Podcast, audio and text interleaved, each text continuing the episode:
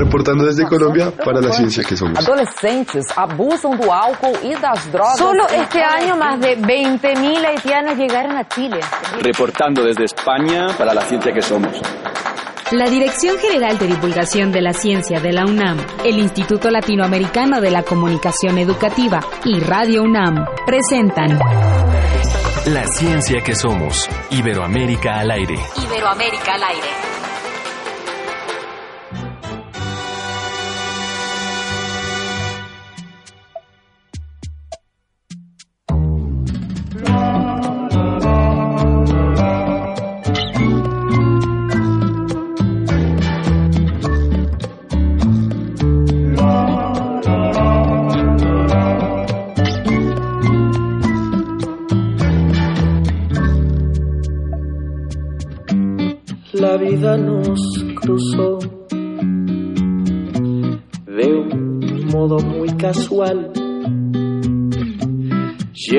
Llegaste como el sol, robándome la sombra de forma gradual. Muy buenos días a todos nuestros escuchas. Les agradecemos por estarnos sintonizando en esta emisión de La Ciencia que Somos. Estamos escuchando a este grupo que se llama Daniel Me, estás, estás matando. matando. ¿Cómo estás, Ángel Figueroa? Tú también me estás matando, mi querida Sofía. No, ¿Por ¿Cómo estás, Sofía eso? Flores? Me da mucho gusto escucharte en este viernes. Igualmente, todo un placer estar aquí juntos. ¿Quiénes, son- ¿Quiénes son esos de Daniel me estás matando? Está- exactamente, estamos escuchando este dúo de bolero glam mexicano que fue fundado aquí en la Ciudad de México hace un año por Daniel Cepeda e Iván de la Rioja. Vamos a escuchar un poco más. tu mirada y así te descubrí. Pero el beso fue que yo te. Así es, estos son entonces esta agrupación llamada Daniel, me estás matando. Y coméntenos en redes si les gusta estos sonidos que ellos interpretan. Recuerden que en Facebook estamos como La Ciencia que Somos y en Twitter como arroba Ciencia que Somos. Y esto es lo que le vamos a presentar en este viernes.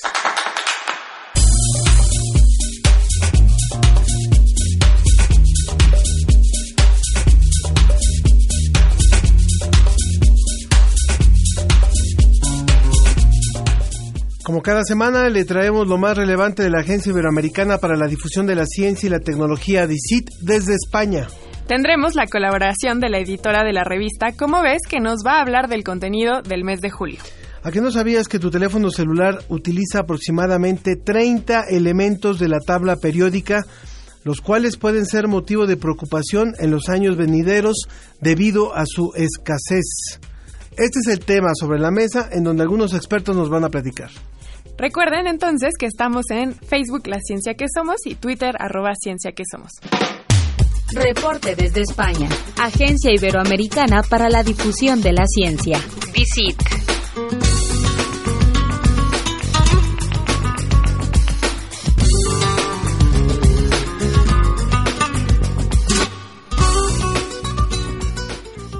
Ya está con nosotros José Pichel de la Agencia Iberoamericana para la Difusión de la Ciencia y la Tecnología, DICIT, con el apoyo de la Fundación Española para la Ciencia y la Tecnología, FECIT. Hola José, ¿cómo estás?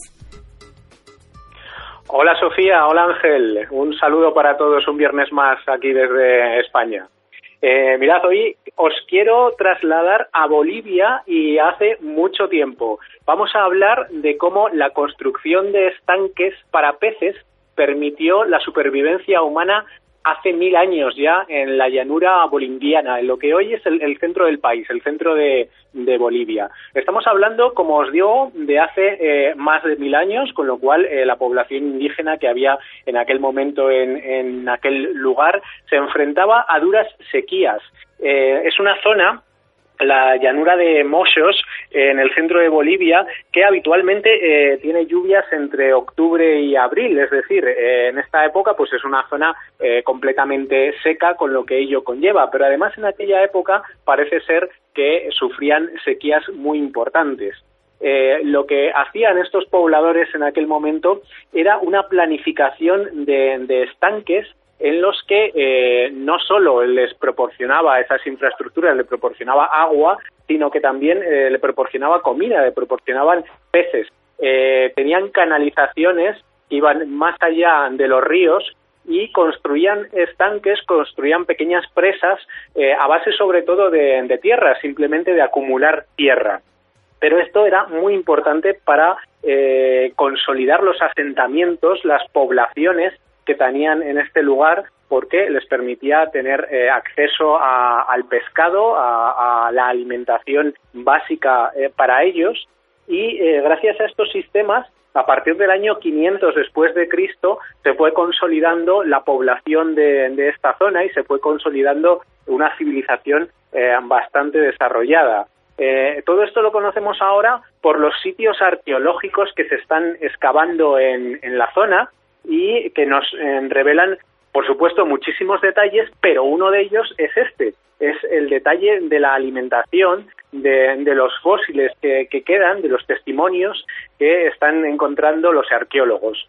En ese sentido, han llegado a encontrar, eh, bueno, pues peces de muchos tipos, evidencias de que se consumían eh, peces de, de muchos tipos, evidencias de esas construcciones, de esos estanques eh, muy antiguos y en concreto en el tema de los peces han llegado a, encontrar hasta 17.000 piezas, 17.000 eh, restos de, de peces eh, que nos dan testimonio de que tenían una gran variedad de alimentación en ese sentido y que, eh, bueno, pues gracias a esa construcción de pequeñas eh, presas, como digo, eh, conseguían alimentarse y conseguían eh, mantener eh, durante todo el año eh, una población eh, más o menos estable en, en la zona. Es una investigación que ha hecho la Universidad Federal del Oeste de Pará, una, una institución brasileña, investigadores de Brasil en este caso, que eh, han realizado este trabajo arqueológico en Bolivia, que me gusta especialmente eh, esta noticia porque, como muchas veces decimos, une disciplinas eh, muy variadas y nos da una información histórica y un contexto en el que muchas veces no, no pensamos. Así que eh, me parece realmente interesante. Si os parece, eh, vamos a hablar también un poco de- del pasado, pero en relación a otra especie, a otra especie que no tiene que ver con, con nosotros, sino que se trata de los perezosos, porque una investigación ha desentrañado la historia evolutiva de este curioso animal. Es un animal muy curioso porque, en- digamos que en su familia, en sus ancestros, hay animales gigantes que se movían por el suelo. Sin embargo, todos conocemos a los perezosos hoy en día como animales trepadores que eh, viven sobre todo en los árboles, ¿no? Que, que descansan sobre todo, descansan muchas horas en los árboles. Bueno, lo que han hecho los investigadores, lo que se han preguntado es eso, cómo es esa evolución de, de esta especie, con qué otras especies está emparentada y eh, cu- cu- cuál ha sido un poco su proceso hasta llegar a los mm, bueno a los perezosos que, que hoy conocemos que conocemos hoy en día. Han secuenciado proteínas eh, antiguas de huesos fosilizados de, de perezosos que, que ya desgraciadamente se han extinguido. Eh, algunos de ellos vivieron hace 10.000 años. Y la información que contiene ese ADN nos habla de que existe un ancestro común entre, entre esos animales que, como os digo, eh, caminaban por el suelo, tenían un gran tamaño, y los perezosos que conocemos hoy en día. Hay variedades eh, de estos animales muy distintas. Hay perezosos de tres dedos, hay perezosos de dos dedos, y toda esta información que, que- que se ha conseguido ahora ayuda a recopilar esa historia evolutiva y a saber cómo se fueron adaptando poco a poco estos animales a lo que hoy en día conocemos que son sus hábitos y sus costumbres y también sus tamaños, ¿no? Y sus formas, sus formas de vida. Es una investigación en la que ha colaborado eh, investigadores de Perú, Chile y Argentina y que, bueno, pues nos revela, como digo, nuevos datos de lo que es eh, pues uno de los animales yo creo que, que- que más curiosos y que a veces más eh, nos intrigan de, de la actualidad. Y si os parece, para, para terminar, eh, vamos a hablar de algo muy distinto eh, que tiene que ver con nuestra salud. Eh, Sabéis que uno de los problemas que suele tener eh, la gente mayor, las personas, los adultos, que, que, que son adultos mayores ya de bastante edad, al margen de distintas patologías que tengan, es el riesgo de caídas. De, eh, bueno, pues que, puedan eh, tropezar, que puedan eh, romperse algún hueso, que puedan perder el equilibrio. Bueno, hay una investigación muy interesante de la Universidad de Chile que ha aplicado la estimulación transcraneal en el cerebelo para intentar disminuir el riesgo de caídas en la población mayor. Se trata sobre todo de pacientes con enfermedad de Parkinson o pacientes que tienen secuelas de, algún tipo de, accidente, eh, es decir, eh, pacientes con algunas patologías ya en concreto, pero como digo, eh, bueno, pues ese riesgo de caídas se puede hacer extensible a una gran parte de, la población de, adultos mayores. Lo que plantean los investigadores es que a través de electrodos se puede aplicar una pequeña corriente en el cuero cabelludo eh, exactamente pues pues en esta zona que eh, esta zona transcraneal que permitiría estimular de alguna forma el cerebelo y que esto tiene buenos resultados a la hora de eh, evitar esas caídas. ¿Cómo? ¿Por qué? ¿Cómo, cómo funcionaría? Bueno, al parecer esas pequeñas, pequeñísimas descargas eléctricas a través de los electrodos movilizan sustancias del sistema nervioso y esto, eh, bueno, pues de alguna manera eh, afecta al, cerebelo positivamente y eh, estas personas mantendrían el equilibrio y unas mejores condiciones para evitar esas caídas. Normalmente tenemos que decir que, hay bastante controversia habitualmente en, la aplicación de, este tipo de, técnicas, ¿no? De, electrodos, de corriente eléctrica. Eh, ha sido, bueno, pues a lo largo de la historia de la ciencia un tema controvertido y en el que desde luego todavía hace falta muchísima investigación. Pero bueno, el hecho de que eh, estos investigadores de la Universidad de Chile hayan encontrado eh, correlación eh, positiva entre estas técnicas y, bueno pues un, menor eh, riesgo de caídas en los pacientes quizá nos puede dar alguna pista sobre cómo afrontar este tipo de problemas. Y desde luego es un tema de salud pública creo que muy relevante muy importante que a cualquier persona mayor le puede ocurrir con lo cual creo que merece la pena, merece mucho la pena eh, seguir investigando en, este tema. Y nada, aquí seguimos con más noticias el próximo viernes desde España. Un saludo para todos. ¿Cómo ves? Revista ¿Cómo ves?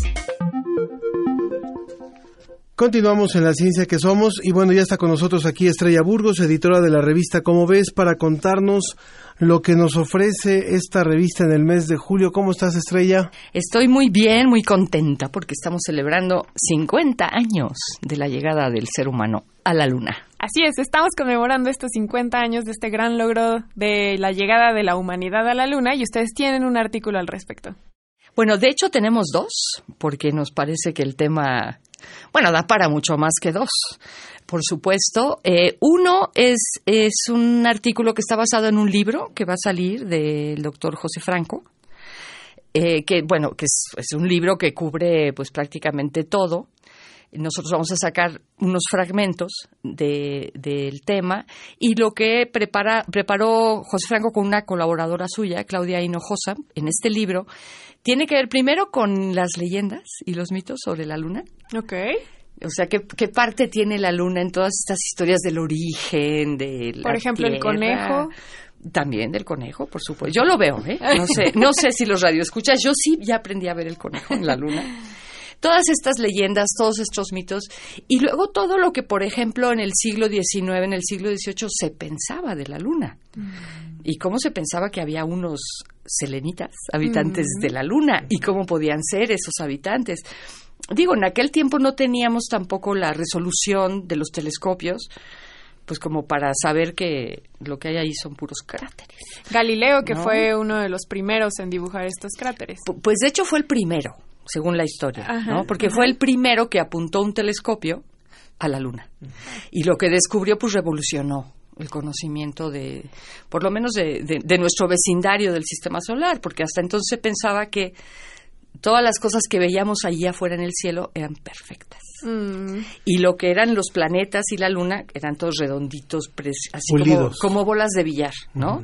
Y Paz va y Galileo y descubre que no, que tienen cráteres. ¿Cuáles de los mitos que, que hay sobre la luna se mantienen todavía en nuestros días? Pues mira, no, yo no estoy muy al tanto de esos mitos, pero por ejemplo lo que tiene que ver con los eclipses, mucho, ¿no? O sea, todavía se mantienen, aunque son mitos perniciosos, porque hay mitos muy bonitos y leyendas muy hermosas, pero luego hay mitos de que un eclipse va a ser terrible y que las embarazadas y que va a anunciar catástrofes y se mantienen cierto cierto tipo de cosas en ese sentido. También, por ejemplo, el darle colores a la luna, la, la, la luna de sangre, la luna azul, que en realidad no tiene nada otra cosa más que el- la coloración que vemos, ¿no? Pero en realidad no tiene nada previsorio ni nada. No, no, no, no, no nos afecta en la vida cotidiana, aunque son fenómenos muy lindos de ver. Ahora, el asunto es que ese color pues tiene que ver primero con la atmósfera de la Tierra, ¿no? Porque la luna refleja la luz del sol, parte de esa luz nos llega a nosotros en la Tierra y al interactuar con la atmósfera, con el aire de la atmósfera, pues sufre cambios que se transforman en un cambio del color que, que nosotros, nosotros los humanos vemos a la luna. Pero pues nada tiene que ver con profecías ni cosas de esas. Y también vamos a poder encontrar a las personas que se acerquen a sus puestos de revistas, van a encontrar un texto de Sergio de Regules. También. Ahora, para terminar el de Pepe Franco porque Ah. y de Claudia, no, no solamente son los mitos y las leyendas, también habla un poco de la carrera espacial y lo que significó en términos de esa carrera y la Guerra Fría Mm. la llegada del ser humano a la Luna, que es un capítulo muy importante de la historia del siglo XX. Eh, Sergio de Regules, de lo que escribió es de qué nos sirvió ir a la Luna. ¿Qué aprendimos de la Luna por haber ido a la Luna? Y- Danos, un- danos unos tips. Pues no, tienen que comprar la revista, pero aprendimos, aprendimos cosas que no hubiera sido posible aprender si no vamos. Mm. Esa es la cuestión. O sea, nosotros aprendemos mucho con los instrumentos desde la Tierra o, o estos satélites en órbita que hacen observación astronómica. Pero nada como ir y traerse unas muestrecitas.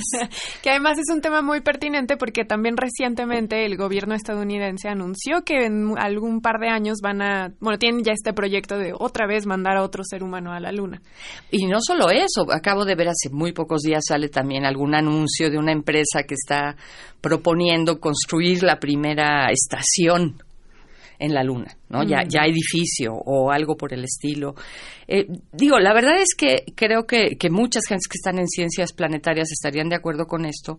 Sí se piensa que la plataforma para explorar otros planetas de, de la manera parecida en que lo, lo hicimos en la Luna, pues es la propia Luna. O sea que necesitamos tener una estación espacial en la Luna y de ahí mandar a estas misiones a Marte y a otros lados. ¿no? Eh, Ahora, lo que pasa es que son proyectos muy grandes, extraordinariamente costosos, que requieren además del concurso el día de hoy de muchísimos países, ¿no? Que pongan los recursos, que pongan los expertos y que además lleva muchos años Mm. desarrollar. Yo la verdad espero sí llegar a verlo. Me Mm. haría una ilusión enorme ver una estación espacial sobre la Luna. Tenemos una, pero que está orbitando la Tierra, pero una sobre la Luna.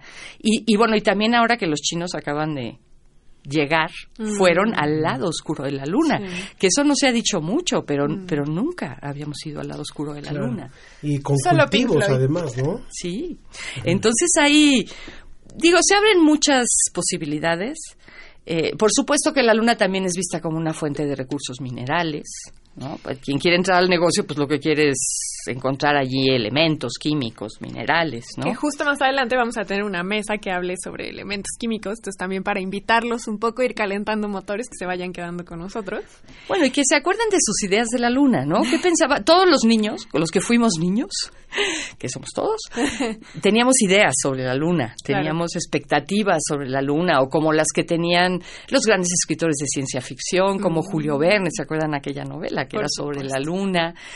Y, y además toda la influencia de la idea de la luna en el arte, en la cinematografía, la- la- aquella primera película de Lumière que tiene que ver con la luna y que llegan a la luna, unos señores súper vestidos de traje con sombrero de copa. O sea, la luna es una parte importantísima de la cultura humana, de la cultura popular. Y de toda la mitología. Y para todos esos selenitas que no pueden comprar la revista, se pueden meter a la página de internet. Así es. ¿Que nos puedes repetir cuál es? Es www.comoves.unam.mx. Y ahí pueden ver nuestros artículos sobre la luna. Si quieren ver los otros, que también van a estar, están muy buenos, porque tenemos cuatro artículos principales, sacamos dos de la luna, los otros dos vayan a la página, en el índice van a descubrir de qué son. Okay. Esos no los pueden ver ahí, pero pueden adquirir la revista a un precio francamente muy bajo. Muy bien, pues es lo que nos ofrece, como ves, en este mes de julio. Gracias, Estrella Burgos, editora de esta revista. Muchas gracias y nada más me quisiera despedir recomendándole a todos los radioescuchas que escuchen la maravillosa canción de Álvaro Carrillo, Luz de Luna. Muy, Muy bien. bien. Pues con esa nos vamos a un corte, ¿no? Así ya es. que la pidió Estrella, nos vamos a un corte y continuamos. Y también vamos a decirle al público que tenemos 10 ejemplares de la revista Como ves del mes de julio para los que nos se comuniquen con nosotros a través de nuestras redes sociales, La Ciencia que Somos, y en Twitter Ciencia que Somos. A través de las redes sociales les vamos a dar un ejemplar de la revista Como ves.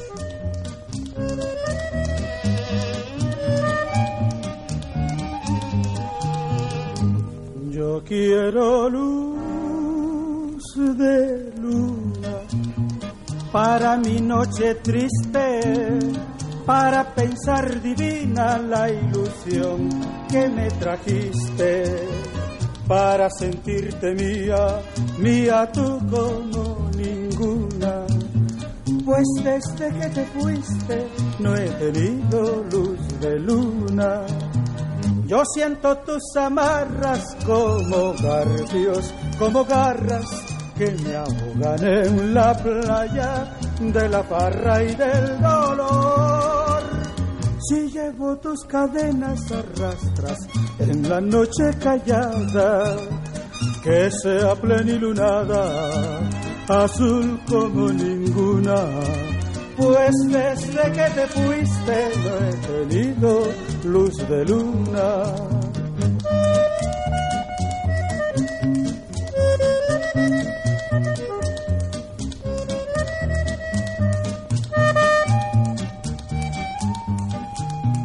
Si ya no vuelves nunca, provincianita mía, a mi selva querida que está triste y está fría. Que al menos tu recuerdo ponga luz sobre mi bruma, pues desde que te fuiste no he tenido luz. La ciencia está en todo.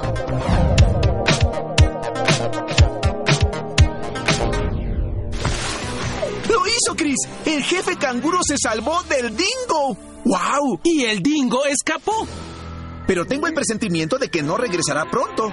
Bien hecho, jefe canguro. ¡Wow! Los canguros tienen una asombrosa defensa antipredadores. Siempre que escuchamos hablar sobre marsupiales, de inmediato pensamos en los canguros australianos. Y tenemos la idea de que esos mamíferos con bolsa solo existen en el lejano continente de Oceanía.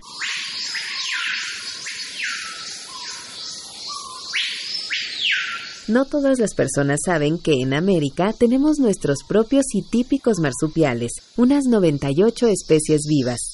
Los más comunes y extendidos pertenecen al orden de las zarigüeyas, también llamadas zorras mochileras, como el tlacuache de México, la muca de Perú, el rabipelado de Venezuela, la fara de Colombia o la comadreja overa de Argentina y Uruguay, que no es ninguna comadreja. Los antepasados de los marsupiales existen desde el Cretácico y ya para el Cuaternario, su diversidad en América del Sur incluía, además de las antiguas zarigüeyas, grandes carnívoros que terminaron por extinguirse.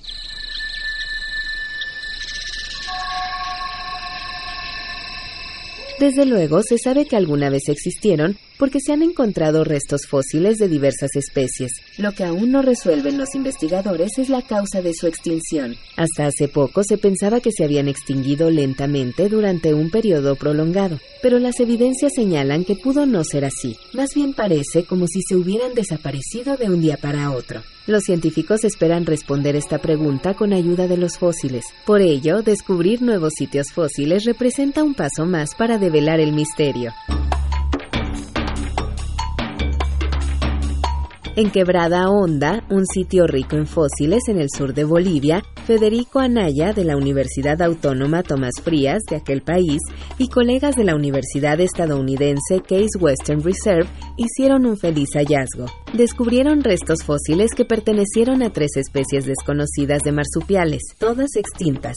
En conjunto, los datos confirman que la poco conocida familia de marsupiales, llamada Paleotentidae, fue muy diversa y se extendió por una amplia zona de América del Sur hace unos 13 millones de años. De hecho, en Colombia y Argentina se han encontrado restos fósiles de otros miembros y parientes de esa familia. El único descendiente vivo de esos animales extintos es la llamada zarigüeya musaraña o ratón muncho, que son pequeños marsupiales que viven en la región de los Andes. Pero hace millones de años, aquellos mamíferos contenían una gran diversidad de especies que tuvieron distintos papeles en los antiguos ecosistemas.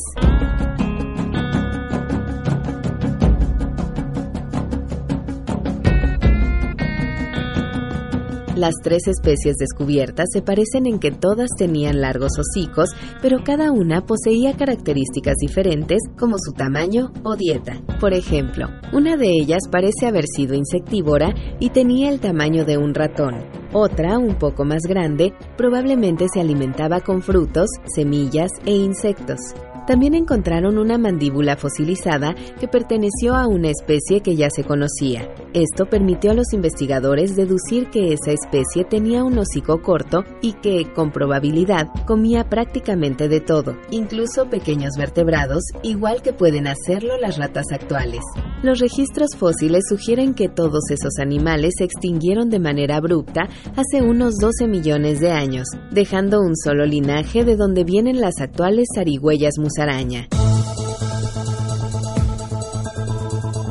Lo curioso es que, por su diversidad y poblaciones, esos marsupiales no se ajustan al modelo típico de extinción. En otras palabras, generalmente las especies amenazadas son como los panda gigantes que viven en un área determinada, tienen una dieta muy limitada y se han especializado para vivir en su hábitat pero los marsupiales primitivos estaban mejor equipados y no parece lógico que fueran vencidos por un cambio climático o por la competencia de otras especies.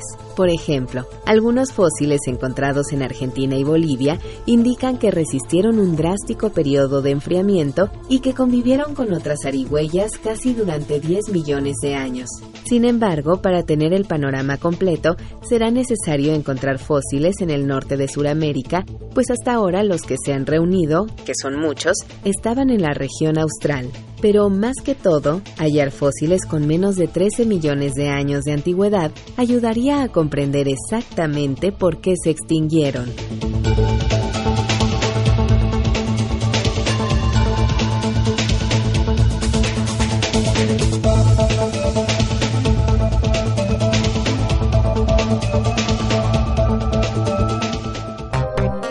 La ciencia está en todo.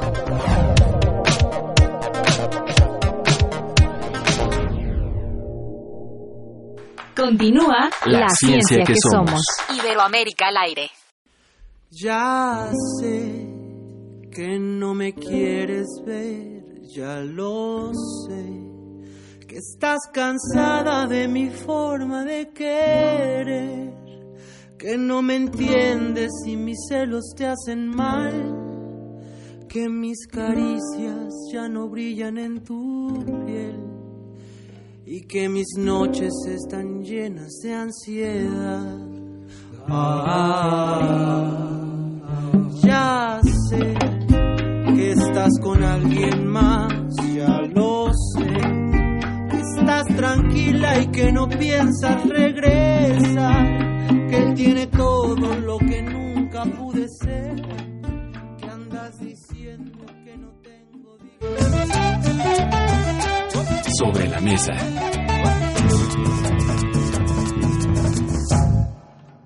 Continuamos en la ciencia que somos y nos da muchísimo gusto ya están nuestros invitados para arrancar nuestra mesa y para eso tenemos a todos nuestros invitados a quienes voy a presentar a continuación.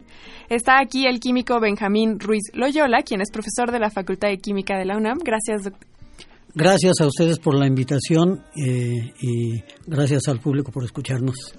Muchas gracias. También está el doctor Emilio Orgaz, quien es coordinador del programa de maestría y doctorado en ciencias químicas y profesor de la Facultad de Química de aquí de la UNAM. Gracias, doctor. Gracias por la invitación. Y vía telefónica tenemos al químico Rodrigo Rodríguez, quien es profesor en la Universidad Pedagógica Nacional en Bogotá, Colombia, y coordinador de la maestría en docencia de la química. ¿Cómo estás, químico Rodrigo?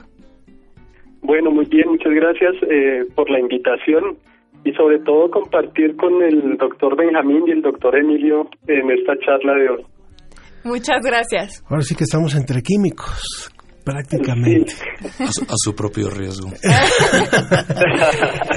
Y la razón por la que están aquí, que estamos acompañados, muy bien acompañados de químicos, es porque vamos a hablar sobre los elementos químicos a 150 años de que Mendeleev propuso la tabla química que actualmente nos da mucha luz sobre eh, todas las investigaciones alrededor de muchas cosas, no nada más a lo que le compete a la química, pero específicamente el tema de hoy es sobre lo que vamos a entrecomillar como extinción de elementos químicos, que el doctor Emilio Orgas le voy a pedir que nos conteste porque hablar de extinción de elementos químicos no es totalmente correcto. Esto viene un poquito a título de dónde se crearon los elementos. Los elementos que tenemos en el planeta no se crearon en nuestro planeta, se crearon en las estrellas. Para fabricar elementos hace falta altas energías, procesos físicos muy complejos. Hay toda una especialidad, se llama la nucleogénesis, y esto ocurrió hace miles de millones de años. Y nuestro planeta quedó dotado con un cierto número de elementos en una cierta cantidad. Y esa es la abundancia en la Tierra de estos elementos. Entonces, los elementos no los podemos destruir propiamente y no podemos fabricarlos. Lo que sí hacer, hacemos es transformarlos. Es transformarlos. Y entonces el punto de la extinción no hace referencia tanto a que si los hacemos desaparecer, es al simple hecho de que los estamos dispersando de una manera no recuperable, de manera obvia para nosotros.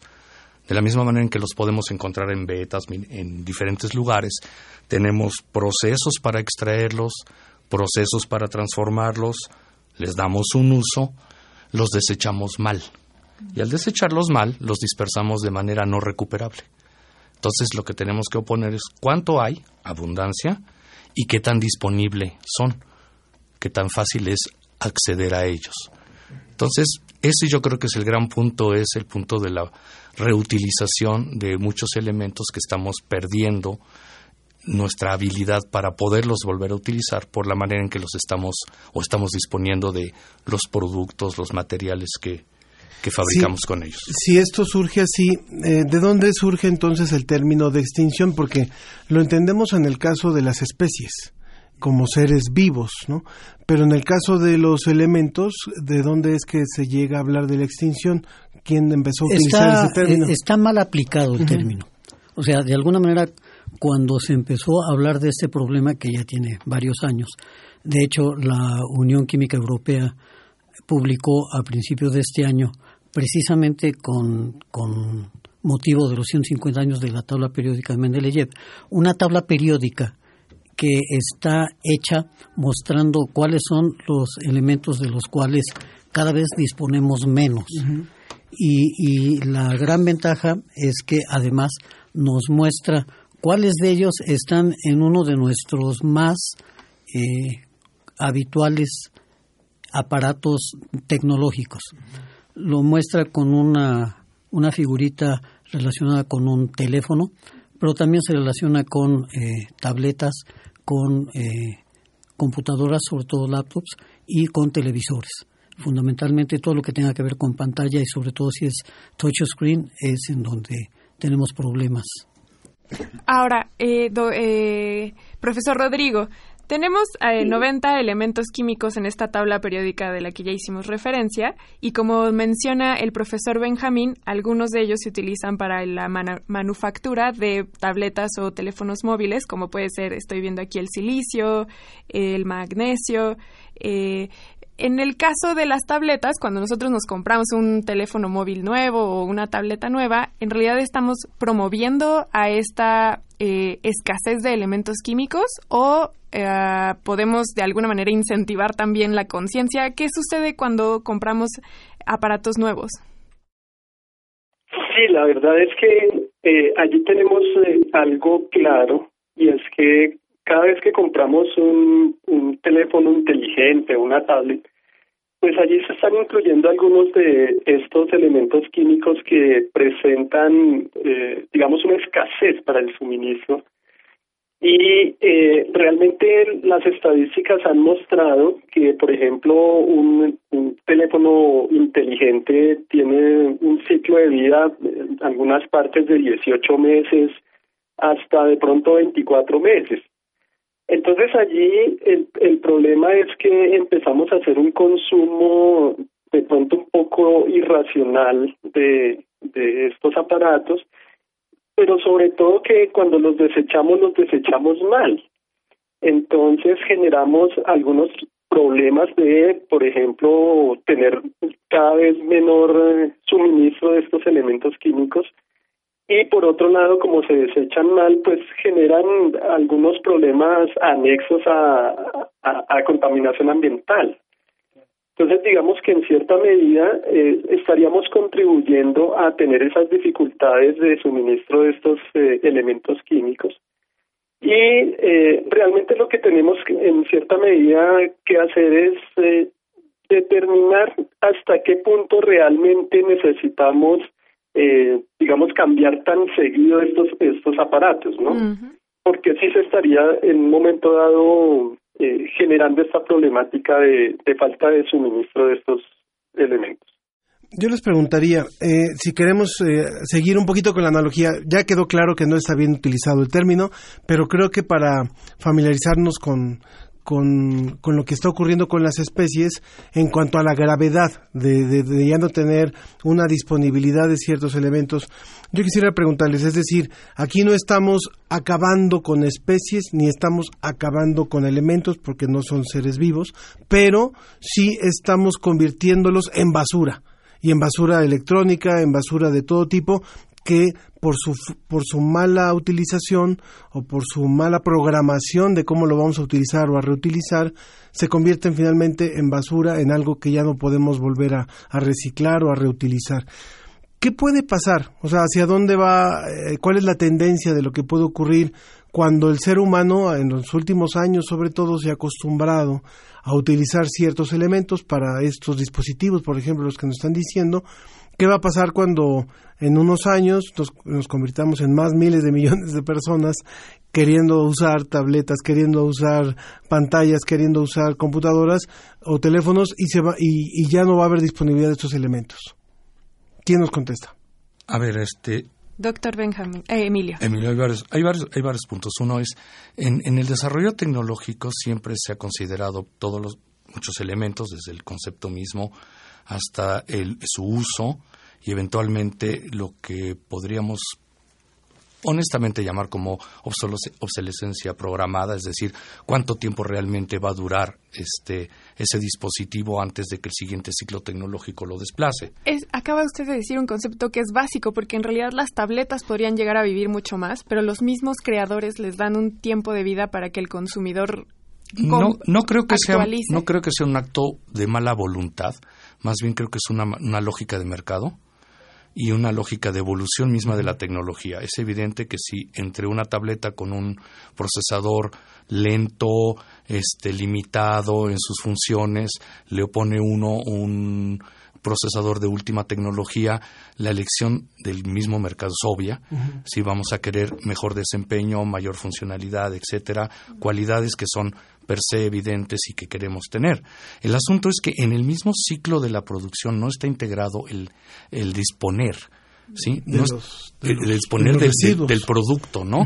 El producto, cómo me deshago de él de manera inteligente. Y eso tiene un costo. La cuestión es que el costo, lo, eh, ¿a quién se lo transfiero? sobre todo cuando lo multiplico por millones y millones. Exacto. A ver, la, la, pregunta es, yo lo fabrico, pero yo no asumo el costo de disponer de él. Yo lo uso, pero tampoco asumo el costo de disponer de él. ¿Quién asume el costo de disponer? Entonces, tarde o temprano hay toda una evolución que va a tener que llegar. Creo que la conciencia se está creando de manera muy evidente. Y tarde o temprano, en el ciclo tecnológico deberá incluirse cómo regresar al productor el producto desechado para incluir un, un mecanismo de recuperación. No, no es trivial, es costoso.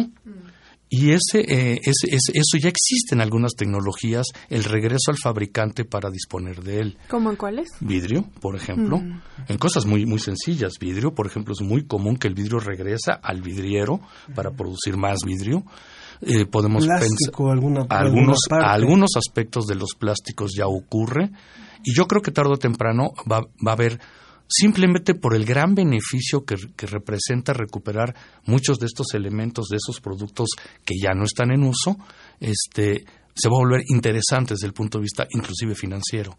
Las mismas baterías, por ejemplo, que contienen metales de alto costo, que son prácticamente no degradados, es simplemente un gasto electroquímico que hubo ahí, y al final tengo esencialmente lo que tenía al principio. ¿Por eso es que son tan caras? Por eso son tan caras. Uno está comprando inútilmente metales donde uno utilizó básicamente una carga electroquímica y al final del día uno sigue teniendo esos metales y recuperarlos es un gran negocio. No tenemos las redes, este, en todo caso en México no tenemos redes suficientemente inteligentes como para hacer esa recuperación de metales y eso sería un negocio extraordinariamente. Sí, de hecho eh, hay una hay una tendencia eh, mundial a una nueva forma de minería. La minería es la actividad que nos lleva a recuperar metales del subsuelo, de los minerales que hay en el subsuelo. Bueno, ahora hay algo que se llama minería urbana, que trata de recuperar metales de la basura urbana. Entonces ya no te metes en un agujero en el suelo este, buscando vetas de metales, sino te metes en los cerros de basura buscando equipos eh, tecnológicos para recuperar los metales. Pero es que la cantidad de metales es enorme. Eh, tú puedes recuperar de, no sé, de una computadora puedes recuperar una cantidad apreciable de oro obviamente no te vas a hacer un lingote, pero este, pero hay una cantidad apreciable de oro, hay platino eh, y puedes recuperar cosas que aparentemente no tienen eh, eh, mayor impacto, pero que son tan o más importantes que conductores como el oro, la plata, el platino. El indio, para mí el indio es el, el, el, el sustancial porque el óxido de indio es eh, el elemento más importante para que podamos tener la transmisión de impulsos eléctricos en las pantallas. Entonces, si tenemos pantallas que funcionan con la tecnología touchscreen, es gracias a la existencia del óxido de indio, que se está agotando. ¿Qué quiere decir con se está agotando? Lo estamos consumiendo y no lo estamos recuperando. Nadie se había percatado de la importancia del indio hasta que dijeron, caray, lo que hay disponible no es tanto y entonces en unos 80 o 100 años ya no vamos a tener indio. ¿Y eso qué implicaría? Olvídate del problema que podrías tener con un teléfono o con una pantalla en tu casa. El problema es cuáles serían las consecuencias, por ejemplo, en cirugía robótica o en imagenología. Si perdemos el helio, que es el más utilizado para enfriar equipos de alta tecnología en imagenología médica, tendremos que regresar tendremos que regresar a rayos X y a en lugar de tener esas imágenes en 3D, volver a abrir al, al enfermo para ver qué encontramos dentro, ¿no? Justo, justo me acaba de quitar, sí, eh, justo le iba a dar la palabra a usted, eh, Químico Rodrigo, porque el profesor Benjamín me robó justo al helio, que después de la guerra, bueno, ahora que está la guerra en Siria, uno de los problemas que se ha desatado es que Siria es uno de los mayores exportadores de helio en el mundo y al estar el conflicto allí en esta parte del planeta, los, hospitales, sobre todo los eh, laboratorios que utilizan al helio para enfriar todos estos equipos, se están viendo en conflicto porque el helio se escapa a la atmósfera y ya no tenemos cómo recuperarlo. Entonces, ahorita estamos hablando de, pero también tenemos gases, tenemos muchos elementos que en sus formas naturales se nos están escapando también y que no tenemos cómo recuperarlos. Entonces, le iba a preguntar a usted, eh, profesor Rodrigo, más ejemplos de elementos químicos que se nos están, que están escaseando porque no tenemos métodos de recuperación. Sí, pues digamos que, que se presentó una, una tabla periódica una tabla de elementos donde se mencionan cuáles son estos elementos que eh, tenemos un riesgo pues para tener como una especie de suministro hacia el futuro eh, y hay unos que digamos tienen un alto riesgo donde está, entre otros, por ejemplo, el helio, el zinc, el galio, germanio, arsénico. Eh, bueno, en, general son alrededor de 12 elementos, ¿no? Eh, allí nos hablan que esos, eh, digamos, en los próximos años, eh, pues estaríamos en, un altísimo riesgo de, no contar con ellos. Eh, pero digamos, en este panorama tan oscuro que se presenta allí, yo diría que también es un momento de oportunidades, ¿no? Porque, digamos, los llamados a trabajar en, en, cómo hacemos esa recuperación de lo que ya hemos utilizado y lo que se va a utilizar en el futuro, pues precisamente parte del desarrollo de los trabajos de los, de los científicos, ¿no? La investigación que se haga en ese campo. ¿Cómo lo vamos a recuperar? cómo se va a hacer el manejo de esos residuos, eh, pues para poder como eh, paliar un poco eh, esa problemática. yo considero que, que si bien queremos mantener este estilo de vida que con el que contamos actualmente y que seguramente a futuro pues tendrá otros otros avances, lo que pasa es que la tecnología a veces avanza muy rápido eso hace que los eh, científicos tengamos que trabajar también muy rápido para proponer soluciones en, en este campo. Si usted nos acaba de sintonizar, le recuerdo que estamos conversando con el doctor Benjamín Ruiz Loyola, profesor de la Facultad de Química de la UNAM, muy querido también para nosotros aquí. También el doctor Emilio Orgaz, coordinador del programa de maestría y doctorado en ciencias químicas y profesor de la Facultad de Química de la UNAM también, y con el químico Rodrigo Rodríguez, profesor de la, en la Universidad Pedagógica Nacional en Bogotá, allá en Colombia, quien coordina la maestría en docencia de la química. Y estamos hablando sobre los elementos químicos que están en peligro de terminarse, que estamos en peligro de acabarnos y con las consecuencias que eso nos llevaría. Y creo que parte de lo que nos han dicho ha sido muy, muy, muy aleccionador porque eh, les voy a contar que recientemente, por ejemplo, se han hecho algunas encuestas en la Ciudad de México para preguntarle a, las personas en, qué tipo de profesionistas confían más y una de ellas es en los científicos y creen que la ciencia aporta cosas y cuando le pregunta uno en qué, a la gente dice, ah, pues en la tecnología. Y en, y en, pero no sabemos esta parte, muchas veces el, no, no hemos podido transmitir de, de forma muy clara cuáles son esas aplicaciones, producto de la ciencia, producto de la investigación científica, que las vemos ahora aplicadas, que las usamos sin saber, sin darnos cuenta, y que justamente si no cuidamos, pues finalmente o, vamos a dejar de contar con ellas de manera más grave, como lo decía eh, el doctor Benjamín, con procedimientos quirúrgicos, por ejemplo, pero también tendrá que buscarse otras opciones para, para ciertas eh, facilidades que tenemos ahora, por ejemplo, con dispositivos y demás.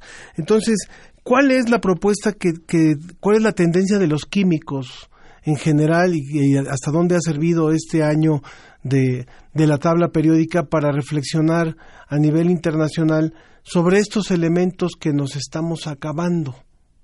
¿Quién contesta? Una, una, una de las cuestiones importantes que mencionó el, el colega Rodrigo es precisamente la oportunidad.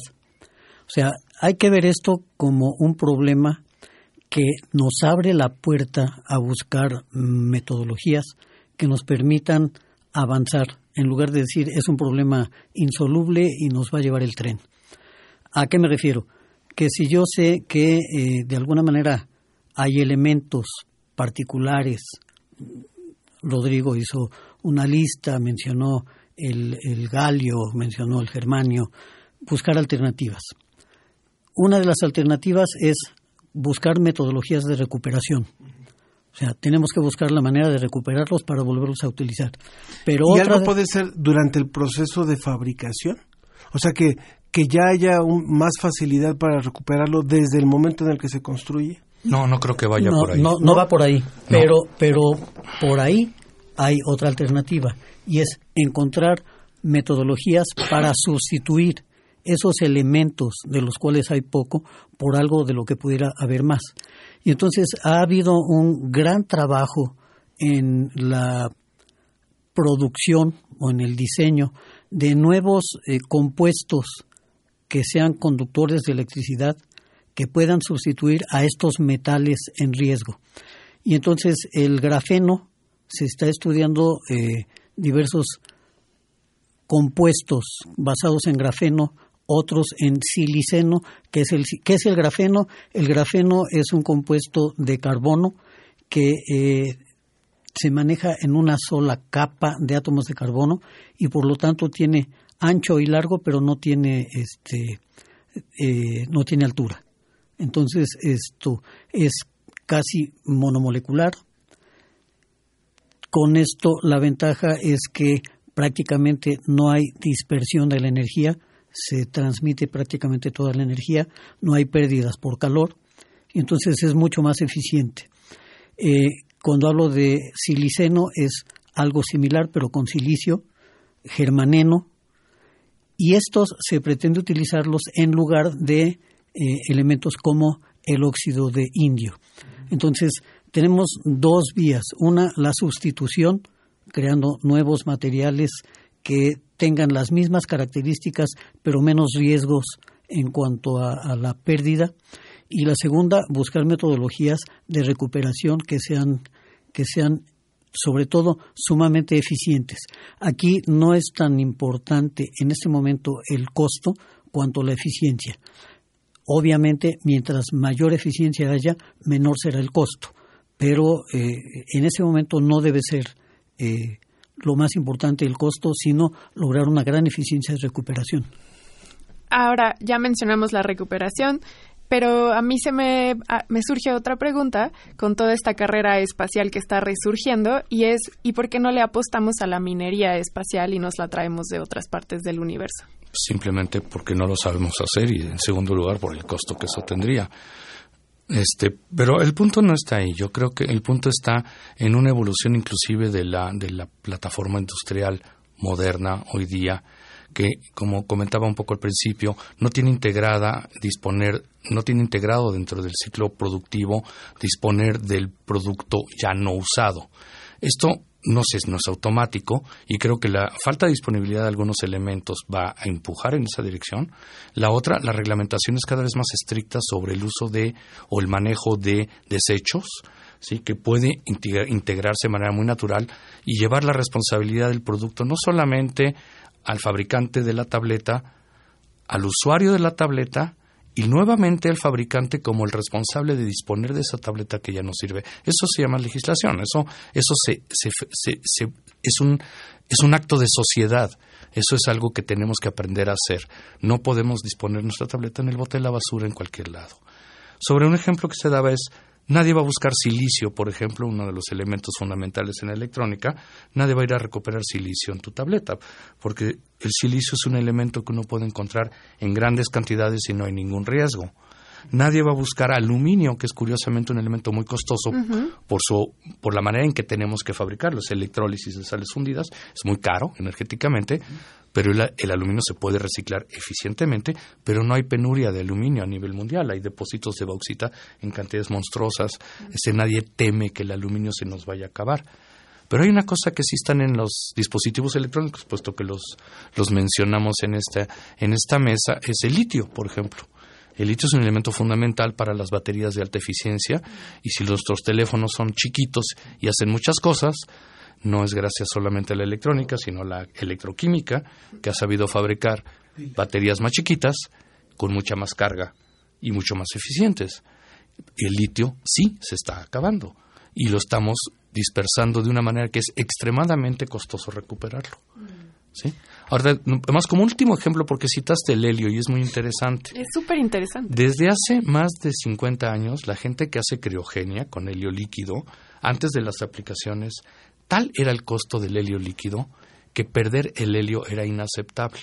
Y prácticamente todos los laboratorios, incluyendo los, los, laboratorios clínicos que tienen equipos de imagenología donde utilizan básicamente bobinas superconductoras enfriadas con helio líquido, tienen sistemas de recuperación de helio.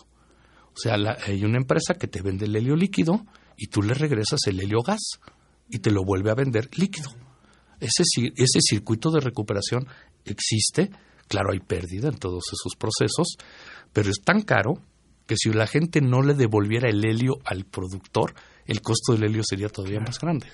Hay que decirle, hay Eh, que ahí decirle- es donde tienes un, un- un circuito integrado. Mm, de- en tu producción. El helio ya no es un desecho, es un, va- tiene un valor y lo regresas al circuito de producción, ¿no?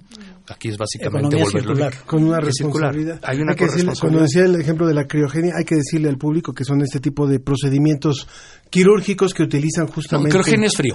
El helio frío. para por eso, pero a partir del frío, o sea, a partir de En el caso particular del helio líquido, para lo que sirve es para a fabricar unos imanzotes muy potentes para hacer imagenología. Es básicamente ser un imán grandote, ¿sí? Básicamente un imán un- de esos que uno pega al refri, si uno lo comparara, sería un imán que es del orden mil veces más poderoso. Y no hay que asustarse, el- la energía contenida del campo magnético de esos cacharros es ridículamente chiquita. Y Aunque son muy grandes, no hay que tenerles miedo, no hacen daño. Para las personas que se han tenido que hacer imágenes en los hospitales, eso explica por qué cuando entran al cuarto es tan frío, porque estas máquinas tienen que estar muy frías. El, básicamente es una dona, es un toroide, donde uno lo mete en acostado. Ese toroide es una bobina, es un Por imanzote. eso suena así cuando les En general no suena, lo que suena es quién sabe qué cacharro mecánico Cuando que da tienen vueltas. ahí. Exacto, cuando da vueltas Sí. suena.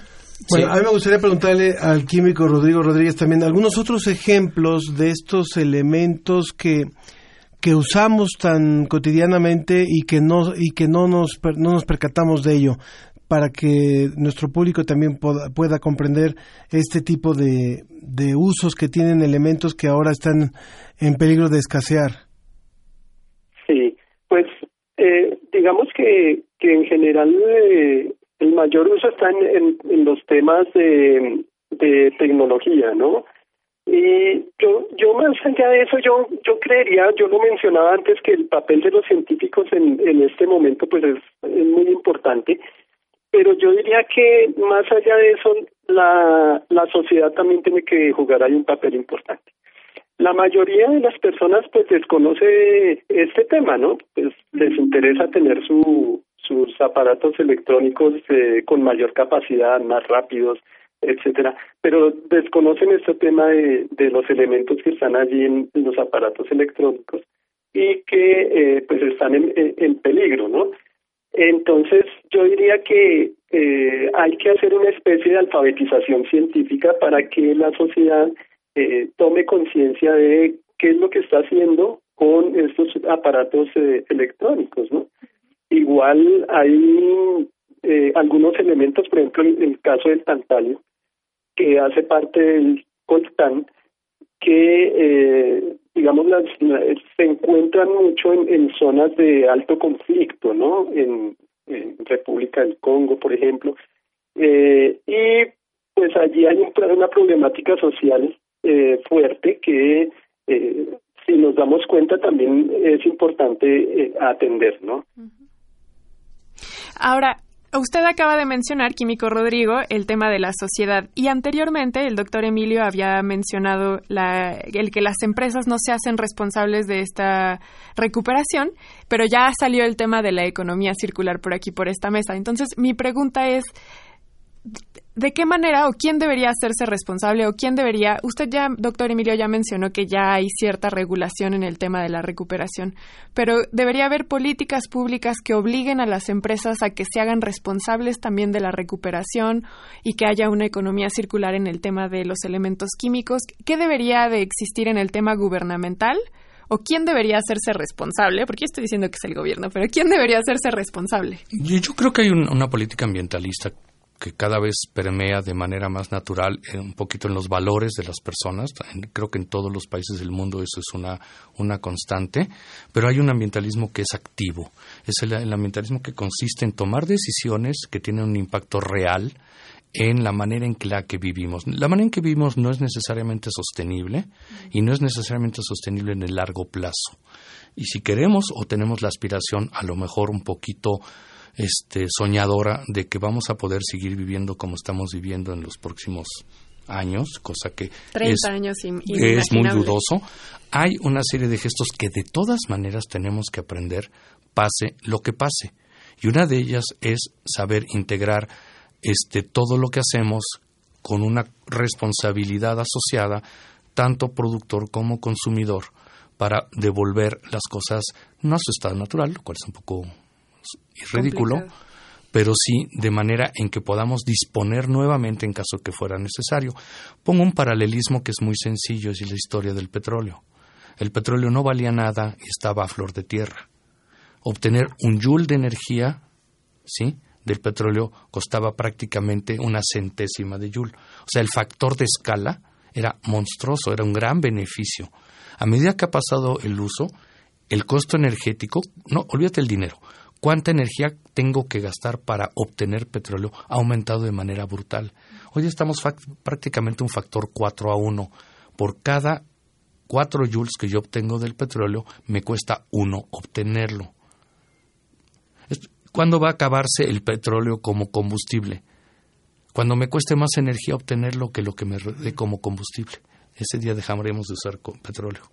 ¿Sí? Esto, la misma sociedad va adaptándose a la situación en la que está viviendo. Podemos agregar todo los sub- el subconjunto de problemas que el uso indiscriminado del petróleo como combustible ha, ha tenido en las sociedades. Lo estamos viviendo en la cotidianidad en, en nuestra, en la Ciudad de México, por ejemplo, pero en muchísimas ciudades. ¿sí? Y tenemos que aprender que cualquier migración tecnológica no necesariamente, ¿sí? Elimina, bueno, elimina un problema, pero crea otros. Esos otros problemas, hoy día estamos en condiciones de controlarlos desde el principio y no vivir las consecuencias a posteriori. Yo creo que es ahí donde está la responsabilidad social y la, la responsabilidad que implica desde igual a los gobiernos de establecer las mutaciones tecnológicas o las migraciones tomando en cuenta las consecuencias que ya son previsibles. Y hay, hay- Nos hay vamos un acercando a la adicional. recta final. Vamos al comentario final, por favor. hay un, hay un aspecto adicional que para mí es fundamental y es la educación. En tanto no eduquemos a la gente a disponer adecuadamente de todo tipo de residuos, no vamos a lograr nada. Por más que haya reglamentaciones, tenemos un reglamento que desde hace años obliga a que separemos la basura en orgánica e inorgánica y no lo hacemos, por N razones. Mientras no estemos bien educados, no vamos a lograr nada. Pero los primeros que tienen que educarse son los que hacen las leyes. Porque mientras ellos no sean personas educadas, no vamos a lograr absolutamente nada.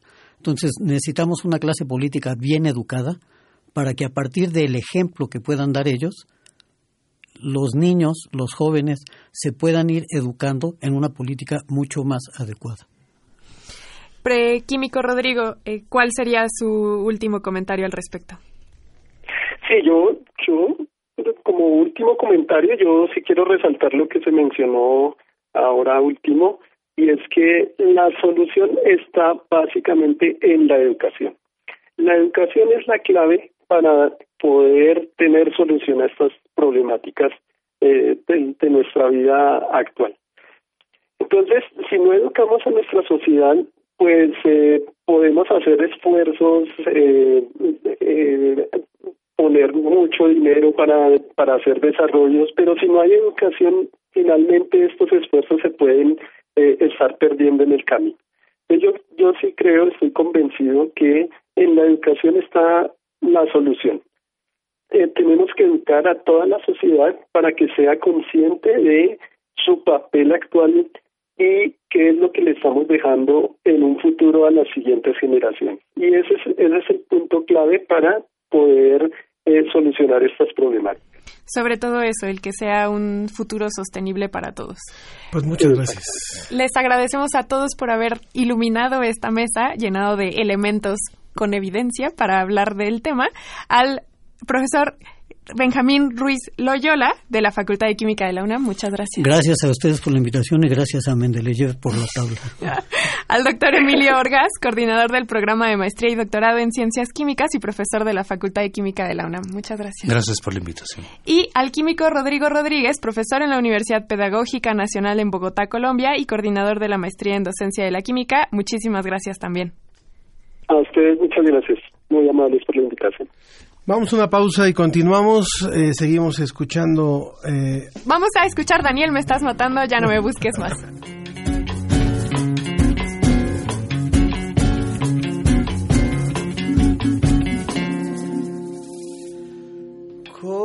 Como lágrima en el agua transparente y silenciosa, te colaste en mi cariño y hoy te has vuelto peligrosa. Tú no me hables de confianza porque la tuviste toda y ahora que te necesito, haces lo que te acomoda. Ya no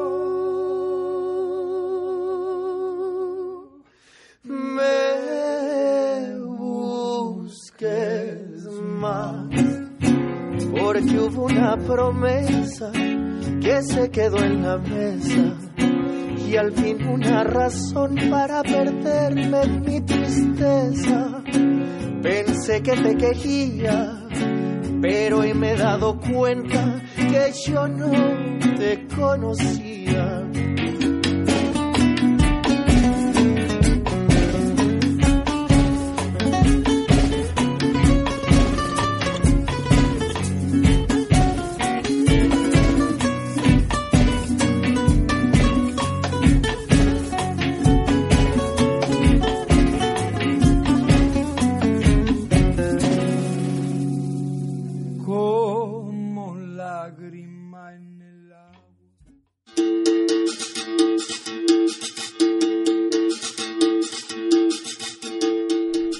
La siguiente entrevista que escucharán se transmitió el 22 de febrero del presente año.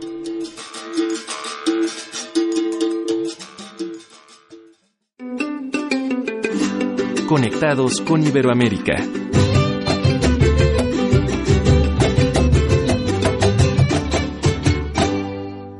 Continuamos conectados con Iberoamérica y me da muchísimo gusto ahora enlazarme a- nuevamente hasta España, en donde está el doctor José Antonio Fernández Bravo.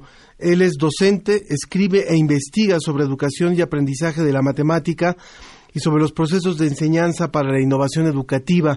Posiblemente usted lo ha visto porque eh, se ha hecho muy reconocido dando conferencias y demás. Y él habla acerca de la gran trascendencia que tiene escuchar a los niños para la educación, para, para realmente tener un buen proceso de educación. Doctor José Antonio, ¿cómo está? Muy buenas tardes para usted. Muy buenas tardes, buenos días para ustedes. Muchísimas gracias por recibir nuestra llamada.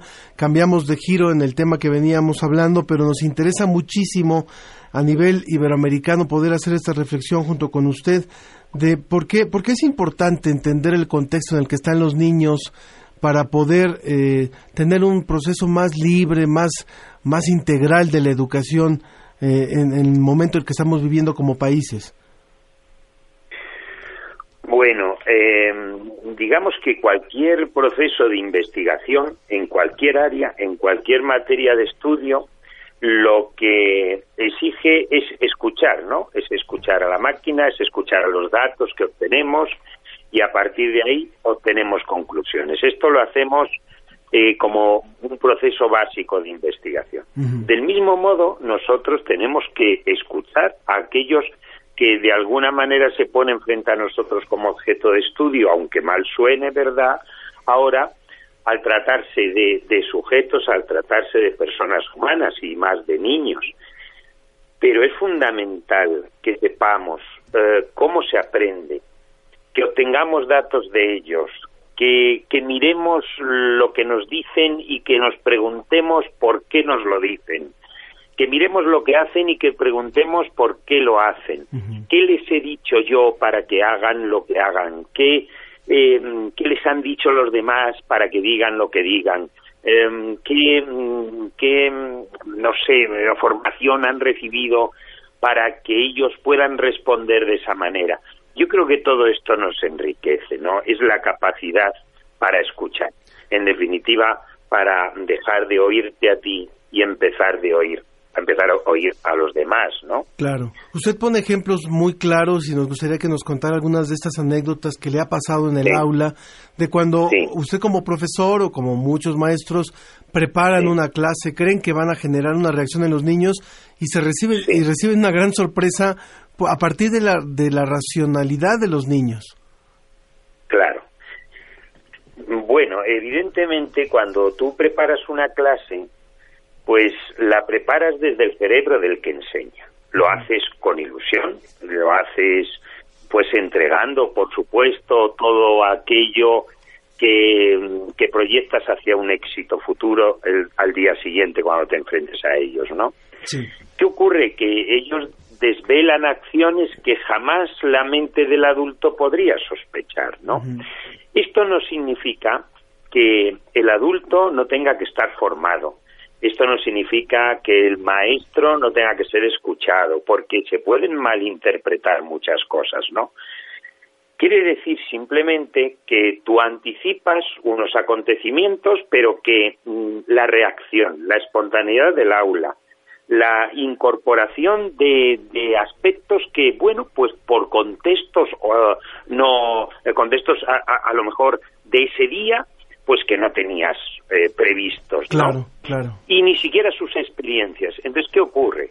Pues, pues que necesitas, necesitas escuchar, necesitas plantearte lo siguiente. Lo que yo he, he- he preparado, yo lo he pensado para, ser, para que sea bueno para ellos. Ahora me doy cuenta que por sus reacciones, ¿verdad? Eh, no, no lo es, o, o- o me dan otros caminos derroteros que jamás yo podría haber eh, pensado.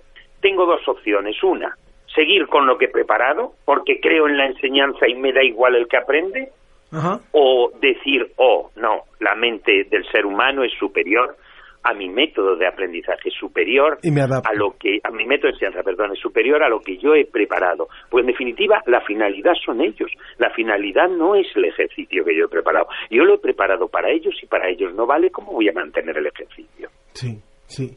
¿Cuál, cuál ha sido la experiencia más, más, este, más simpática de estas anécdotas que le ha tocado trabajar con los niños cuando usted ya preparó algo y, y le salen Sí. con una respuesta muy diferente que, que enriquece, por supuesto, el proceso de, de enseñanza-aprendizaje? Bueno, quizás esta que cuento, ¿verdad?, en la que yo le decía a un niño, si tienes tres caramelos, te puedes comer cinco, ¿no? Y él me dijo, no. Y yo le dije, muy bien. Y yo le dije, ¿por qué? Y él me dijo, porque vomito. ¿Qué pasa? Que él, eh, por, mi, por mi parte, eh, yo estaba pensando en el eh, que eh, a tres no se le puede quitar cinco. Eh, la reacción del adulto es, es pensar con el con la mente del adulto, con el cerebro del adulto, eh, este cerebro académico a- hacia el fin del objetivo verdad curricular que tenemos presente mientras que su experiencia es distinta, su vida es distinta. Ah, yo no me puedo comer cinco porque vomito, porque me pongo malo, porque evidentemente mi mamá me ha dicho ah, no puedes comer muchas porque te pones malito. Su, su pensamiento es uno, el nuestro es otro. Y tenemos que contar con ello, tenemos que contar con esa lógica infantil. Eh, cuando hemos tenido unos modelos educativos bastante verticales y que llevamos décadas y décadas con algunos modelos bastante verticales, ¿cuánto podría transformar el, el hacer lo que usted está sugiriendo y lo que promueve a través de sus estudios, que es yo no puedo enseñar sin escuchar al otro, yo no puedo pretender que un niño eh, conozca algo, aprenda algo, si no parto de su contexto, de su experiencia, de su vivencia, o de lo que ocurre, o de lo que le ocurrió ese día, o de lo que está sintiendo en ese momento.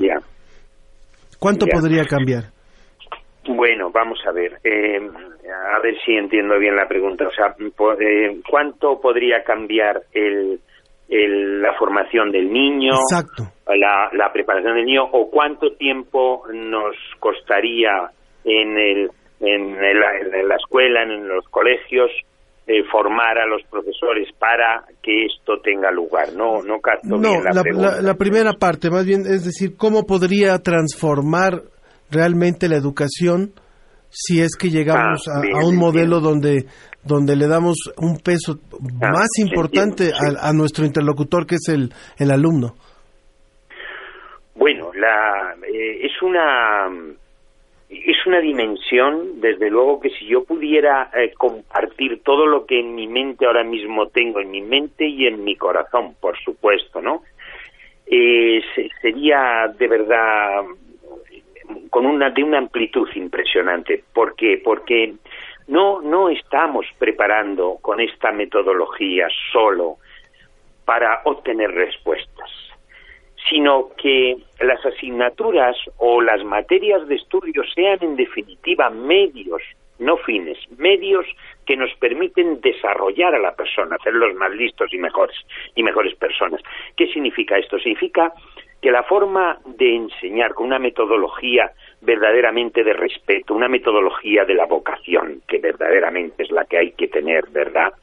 Eh, es una es una acción que nos permitiría eh, creer que creyeran en sí mismos, que se atrevieran a, eh, que conjugaran distintas respuestas antes de elegir una, que escucharan a los demás para saber que esa opinión que estoy escuchando va a fortalecer la mía. haríamos una mm, sociedad y una ciudadanía de respeto, de, cooperación de verdad. Hoy no un aprendizaje cooperativo no es cuestión de, sentarse juntos, sino de sentirse juntos. Y esta concepción es fundamental. ¿Qué piensas tú para? Em, ¿Qué se te ocurre a ti? ¿Qué otras alternativas supones? ¿Por qué no puedo partir de ti, de tus ideas, para llegar, ojo, al conocimiento? ¿eh? Yo no estoy negando el conocimiento, lo que debemos proponer es que cualquier avance didáctico implica saber más y saber mejor, pero sobre todo ser más y ser mejor. Claro. Eh, países como México eh, hemos vivido algunas reformas educativas y, ahora se avecina posiblemente la derogación de una reforma educativa que se que se eh, aprobó en, la administración anterior. ¿Cuáles serían las premisas a nivel eh, Iberoamérica? Yo sé que cada país tiene sus particularidades, pero en función de hacia dónde va hacia dónde va el desarrollo tecnológico, hacia dónde va la, la, falta de acceso a la educación todavía, hacia dónde va la demanda laboral, ¿cuáles serían las grandes premisas que tendríamos que tener como generales para, para enfocarnos hacia una buena eh, dinámica educativa actual, moderna eh, y también humana? Bueno, eh, quizás un aspecto importante a, debatir mucho, claro, por supuesto, no quiero ser yo imprudente con las respuestas cortas, pero uno de los aspectos es eh, considerar que de alguna manera también hay que escuchar al maestro. Hay que escuchar a la maestra, ese profesor y profesora que entrega con amplitud y con generosidad, ¿verdad?, todo lo que es y lo que sabe a, a, estas, a estos alumnos. Los sistemas educativos no los tienen en cuenta, aunque dicen que sí, no los tienen en cuenta. De alguna manera, yo diría que eh, un currículum, y mm, lo aportaría a cualquier país, ¿no? Un currículum eh, libre, pero libre de verdad, que a mí me diga eh, qué estándares debo alcanzar a los 12 años, pero que no me diga cuándo debo alcanzarlo, porque mira, a los 10 años te vamos a examinar de esto, a los 9 te vamos a examinar de esto, a los 11 eh, te vamos a examinar de esto, te vamos a limitar totalmente tu acción metodológica, tu proceso de secuenciación de contenidos, tus, eh, no sé, actividades creativas que, que a partir de determinadas innovaciones tú quieras incorporar en tu centro. Es un currículum sumamente reglado, dogmático, donde no te puedes salir por ningún lado. Ese respeto al maestro y ese acompañamiento al maestro que exige esa libertad verdaderamente nos va a dar un fruto muy grande. Por eso yo siempre digo, pero no solo en México, por lo que usted me está contando, sino también en España, ¿verdad? Hemos pasado muchísimas leyes educativas yo ya llego a decir incluso que eh, en nuestro país no existen leyes educativas, sino venganzas electorales, y que eso evidentemente no beneficia absolutamente a nadie, que hay que dejar una libertad. Una libertad curricular no significa una ausencia de conocimiento, significa que demos libertad verdaderamente a la educación y, demos libertad a quien tiene que llevar esa educación. Y esa educación la tiene que llevar el maestro la tiene que llevar el pedagogo, el psicopedagogo, el profesor, el licenciado, el doctor, pero no el político. Claro. Nos pregunta Rosario Galina si esto que usted está diciendo funciona solo para los niños o también para el aprendizaje de los adultos, como los idiomas o la tecnología. Bueno, vamos a ver, es que lo que estamos, eh, cuando hablamos así, ¿verdad? Es, es, ni siquiera es un prólogo de lo que nosotros estamos proponiendo. Eh, ni siquiera es una, una de idea, ¿no? Porque, ¿qué pasa? Que cuando tú estás ante un grupo de profesores 10 horas y puedes expresar esto y puedes expresar la metodología y puedes poner ejemplos y puedes ver que da igual hablar a niños de cuatro años que a, adolescentes de 18, que da igual que, eh, que esto sea para matemáticas o que sea para ciencias sociales o geografía o educación de adultos, que en definitiva lo que estoy diciendo es si, si ya no se trata de que eh, cualquiera de que los adolescentes, los adultos aprendan como nosotros enseñamos. Lo que yo estoy diciendo es que ahora ya hay que enseñar como ellos aprenden y que el, que el profesor de adultos tendrá que que pensar cómo aprende el adulto y el profesor del adolescente tendrá que pensar cómo aprende el adolescente, que la neurociencia ya nos ha dicho que hay que saber cómo se aprende para saber cómo se enseña, que hay dos paradigmas educativos muy grandes y que solo, a mi juicio, dos, los que creen en el que enseña y los que creen en el que aprende. Esto es lo que yo diría en muy breve, con, este breve tiempo. Pero claro, eh, hay, hay, que poner los principios, los criterios del método, de la metodología, aplicarlo a un determinado contenido eh, conceptual, ¿verdad?, del currículo, para que se vea que efectivamente eh, eso sale. ¿Y cuál es la premisa básica, básica en la que nos podemos apoyar como cimientos? Pues que hay un proceso fundamental que es el siguiente, emoción, creatividad, razonamiento y contenido. ¿Qué significa? Que, y en ese orden, que primero hay que despertar la emoción. ¿Por qué? Porque nuestro cerebro lo que hace es percibir, pensar y sentir. Ojo, para generar ideas, las tres cosas, y solo nos estamos creyendo que solo piensa, ¿verdad? Segundo, que emoción no es que estén contentos o que les hagamos reír, no, emoción, despertar la emoción del que aprende es despertar la curiosidad y las ganas, despertar el querer hacer. Esa es la primera misión del maestro, querer hacer. el que aprende me diga quiero hacer. Después, que generen ideas libres.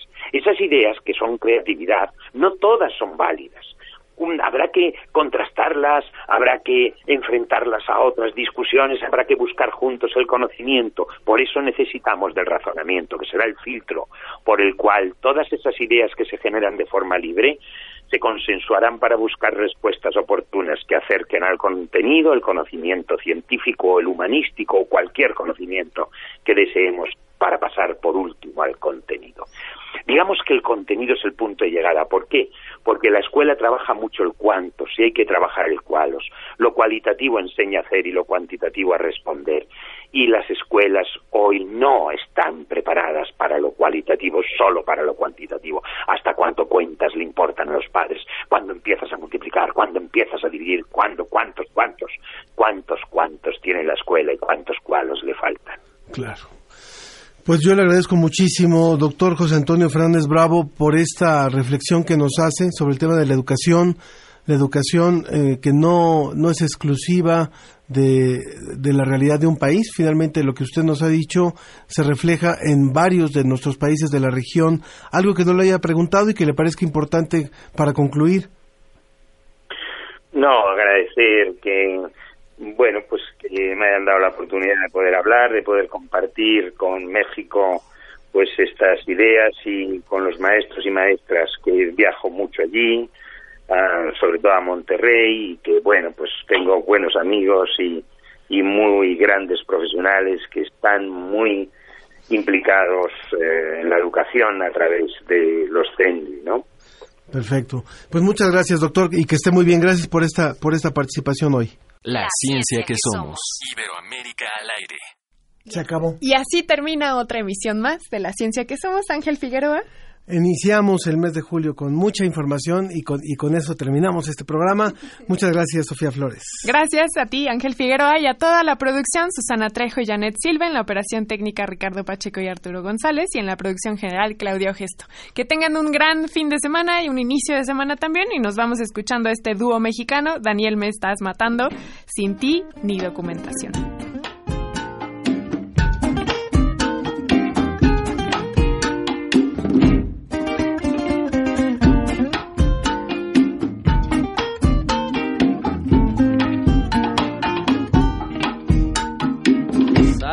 Salí a Colombia desde San José, haciendo escala y no sé bien por qué.